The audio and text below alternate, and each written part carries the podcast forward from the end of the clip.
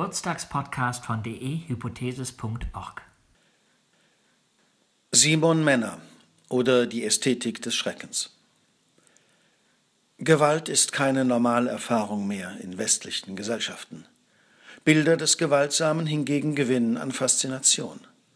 Obwohl integraler Bestandteil massenmedialer Unterhaltung, schockieren sie als reale Bilder von Krieg, Verbrechen oder Terror.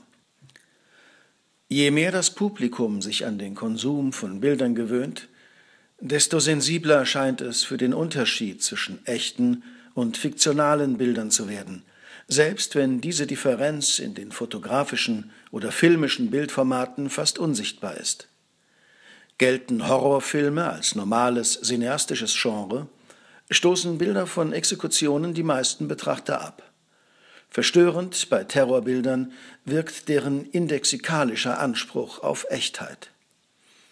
Spätestens seit 9-11 wird Terrorismus von einer Bilderflut begleitet, die Gewaltakte symbolisch auflädt.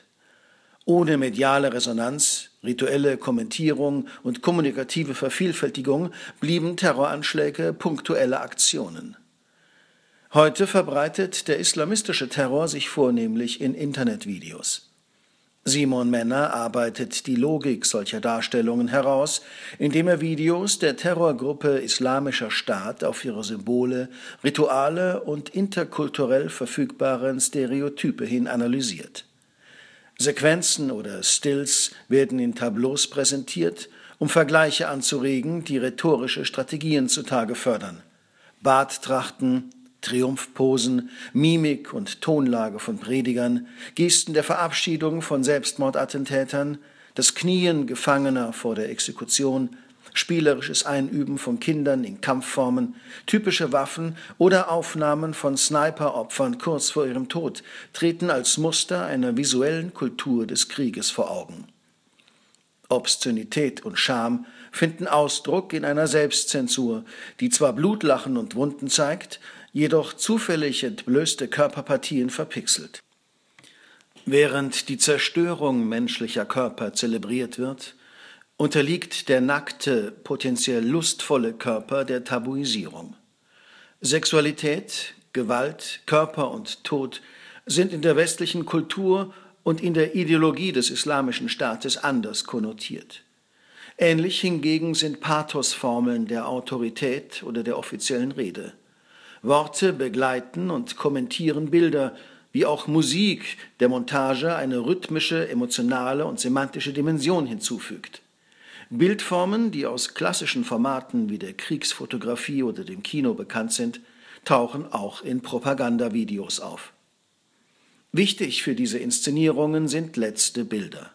Der Schuss, das Zünden einer Bombe, die Exekution des Opfers. Hier realisiert sich der obszöne Schauer des authentischen Bildes, das die Erzählung eines Videos abschließt. Nach romantischen Kriegsszenen oder heldenhafter Posen bilden sie den schrecklichen als echt beglaubigten Höhepunkt. Darin gleicht das Propagandavideo dem Pornofilm, und darin unterscheidet es sich von Werbevideos westlicher Streitkräfte. Zwar zeigen Videos der US Marines ebenfalls Sequenzen von Kriegsromantik mit heroischen Aktionen und beeindruckenden Waffensystemen, folgen jedoch dem Grundmotiv des Beschützens von Schwächeren, der Hilfe und der Verteidigung. Weder werden Feinde gezeigt, noch werden Opfer vorgeführt. Kinder zu filmen, die als Belohnung für schulische Leistungen im Korankurs gefesselte Gefangene hinrichten dürfen, ist mit westlicher Bildrhetorik unvereinbar. Simon Männer lässt die letzten Bilder in seinen Analysen weg. Abgesehen davon, dass öffentliche Vorführungen so extrem grausamer Bilder kaum möglich wären, sind sie für Männer weniger interessant als die Typologien der Inszenierung. Doch betrachtet man IS-Videos, erschließt sich deren Logik vom letzten Bild aus. Entscheidend ist eine tiefe Demütigung der Opfer. Indem das Gesicht der Sterbenden in Großaufnahme gezeigt wird, verliert es, gemessen an ästhetischen Kriterien des Helden wie des Pornofilms, an Attraktivität, Würde oder Selbstbewusstheit. Hervorquellende Augen und aufgerissene Münder reduzieren das menschliche Antlitz zum bloßen Fleisch. Jede vermeintliche Überlegenheit die der Westen auch in den Augen vieler Araber besitzt, ist von diesen Menschen abgefallen.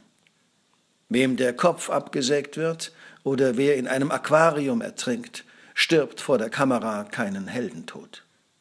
Begehen Kinder oder Jugendliche solche Morde, ist die Botschaft eindeutig. Der Kampf gegen den IS ist kein Krieg nach normalen Maßstäben. Aus jedem Kind wird ein Krieger, eine lebende Waffe. Vergleiche mit der Ideologie des Nationalsozialismus liegen nahe. Auch die NS-Propaganda arbeitete mit der Doktrin des totalen Krieges, propagierte eine Vision des arischen Herrenmenschen, kannte keinen Respekt vor den Opfern und stellte ihre militärische Macht im rücksichtslosen Einsatz zur Schau. Doch gibt es in den offiziellen Propagandabildern des Dritten Reiches, zum Beispiel in den Wochenschauen, keine letzten Bilder nach Art der IS-Videos. Macht wird nicht im Sterben der Opfer oder im Bild ihrer Qual gefeiert. Das Grauen der Konzentrationslager oder die schauerliche Realität von Massenexekutionen waren im Bild tabu. Sichtbar wurden sie nach dem Krieg in Aufklärungs- oder Antikriegsfilmen, um moralische Gefühle auszulösen. Bei aller Härte, auf die der SS-Mann nach Himmlers Vorstellungen stolz sein soll, wird ihm zugestanden, sich überwinden zu müssen. Töten, bei dem das Blut der Opfer von den Fingern tropft, ist kein Kinderspiel. Eben das ist es für den IS. Schockierend wirkt die IS-Propaganda auch dadurch, dass sie dieses Tabu fallen lässt. IS-Videos greifen ein fundamentales Motiv des abendländischen Selbstverständnisses an. Die Ikonografie der finalen Close-ups fordert dazu auf, sie als bizarre Variante des Porträts zu betrachten. Porträts erschaffen Symbole des Individuellen in der geistvollen Lebendigkeit der dargestellten Person. IS-Videos hingegen setzen das Entweichen des Geistes obszön ins Bild. Getötet wird nicht bloß ein einzelner Mensch, hingerichtet wird der Mythos der Person als einer unersetzbaren Singularität. Für das Verständnis christlich geprägter Kulturen aber ist die Person ein individuelles Bild des lebendigen Geistes und darin Bild Gottes. Im ES-Video wird die Idee des Gottesbildes und der Ebenbildlichkeit des Menschen zu Gott im Namen Allahs verhöhnt.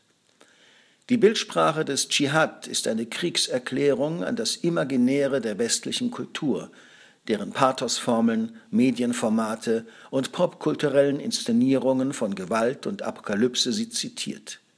Betrachter, die ihr eigenes Bildrepertoire in dieser Propaganda wiedererkennen, sehen sich mit der Frage konfrontiert, welche Bilder sie solchen Bildern entgegensetzen wollen. Weder vermögen Tabuisierungen die Verbreitung solcher Bilder zu verhindern, noch reichen Verweise auf abstrakte westliche Werte oder moralische Resonnements aus, um deren offensichtliche Werbewirksamkeit aufzuhalten. Simon Männers Arbeit hilft bei der Suche nach Antworten, indem sie Vergleiche eröffnet und Kontraste vor Augen führt.